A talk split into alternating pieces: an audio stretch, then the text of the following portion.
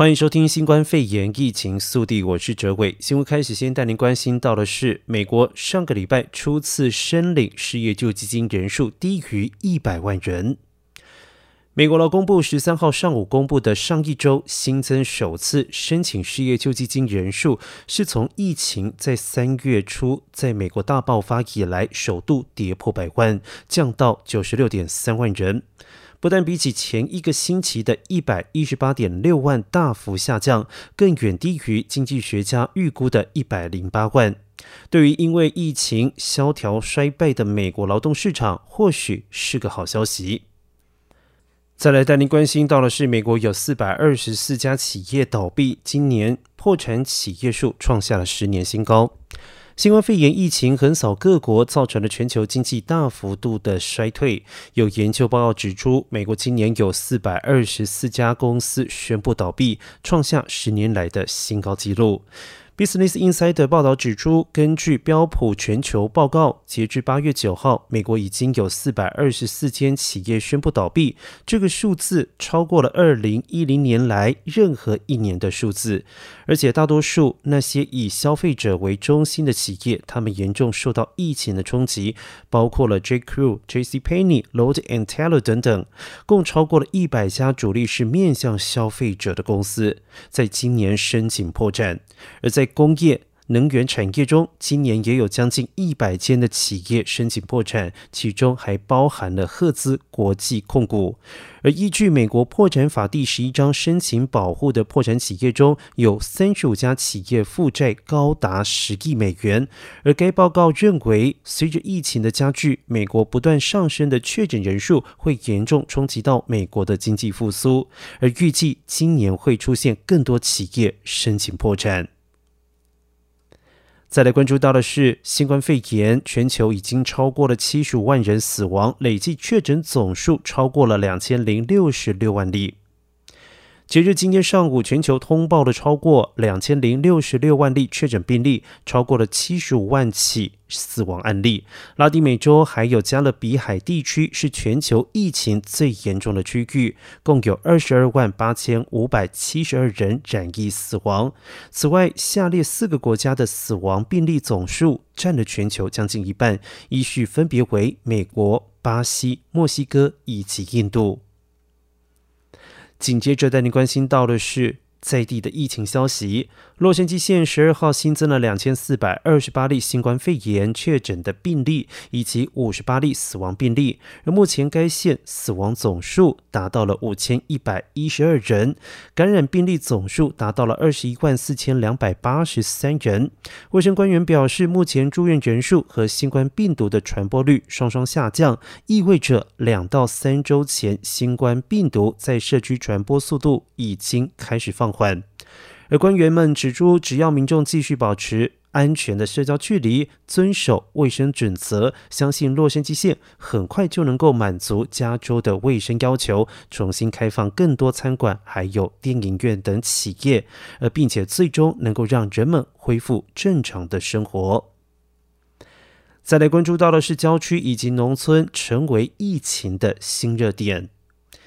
美国现今的疫情热点已经逐渐转向乡村，还有农业区。加州中部地区是农业区，已经成为疫情热点之一。中部地区的八个县每周死亡病例从四月的二十例增加到过去两周的两百例。圣何昆谷居民占全州死亡率的百分之二十，但该县的人口仅占加州的百分之十。麦赛德加州大学社区与劳工中心社会学教授弗洛瑞斯表示，尚不清楚圣河昆谷为何疫情严重，但是该区有为数不少的低薪劳工，而且工作环境恶劣，雇主违反安全条例时有所闻。然而，新冠病毒目前在农业区的低薪族群之间快速的扩散，例如食品。加工、处理还有包装厂，劳工中心分析显示，圣和昆谷百分之三十四的前线工人因为无法居家工作，接触病毒的机会大增。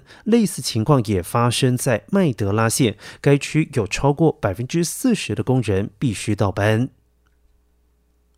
一样是在地的消息，洛杉矶县一亿元的补助房租，下个礼拜一开始开放申请。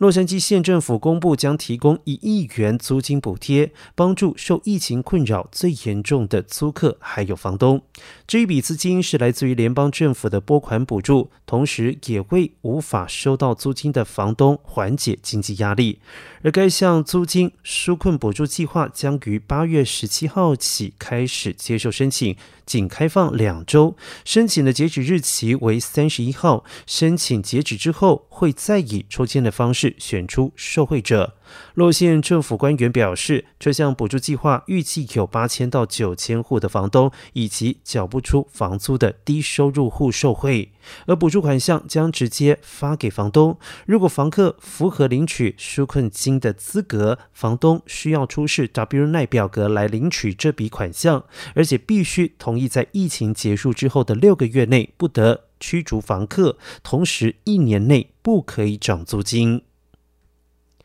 再来带您关注到的是，Lyft 第二季亏损四点三七亿。美国轿车服务业者 Lyft 在第二季亏损了四亿三千七百一十万美元。新冠肺炎疫情导致民众待在家，较少使用轿车共乘服务。而根据美联社的报道，总部设在旧金山的 Lyft 表示，四到六月这一季营收锐减到三亿三千九百三十万美元，比起去年同期锐减了百分之六十一。受到疫情的影响，民众避免使用 Lyft 的共乘服务，活跃使用人数也在本季。锐减了百分之六十。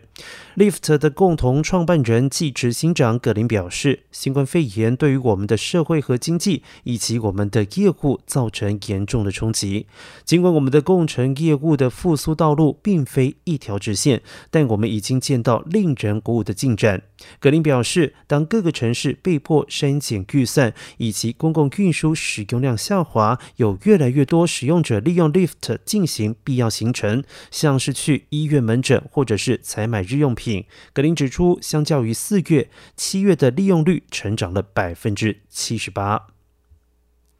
新闻最后带您关心到的是加州的天气状况，南加州周末将会迎来百度的高温。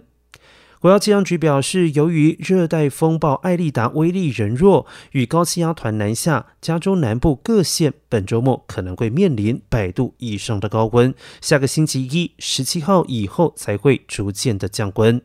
国家气象局对于洛杉矶以及圣地亚哥等地发布超高温警报，北至旧金山，南至贝克斯菲等地则为高温警戒。预报显示，十四号靠近中午时气温就会开始攀升，十七号傍晚才会降温。然而，艾利龙的湿气将会使得圣地亚哥附近出现降雨，但是水量不会太多。不过，山区还有沙漠地区，十六与十七号仍然需提防雷雨。洛杉矶地区十五号的气温最高温可能在一百零五度到一百零九度之间。呈现内陆地区也有可能出现一百度以上的高温。至于其他内陆地区，高温可达一百一十度。好的，休息一下，待会回到节目现场，欢迎继续收听亲子一起来。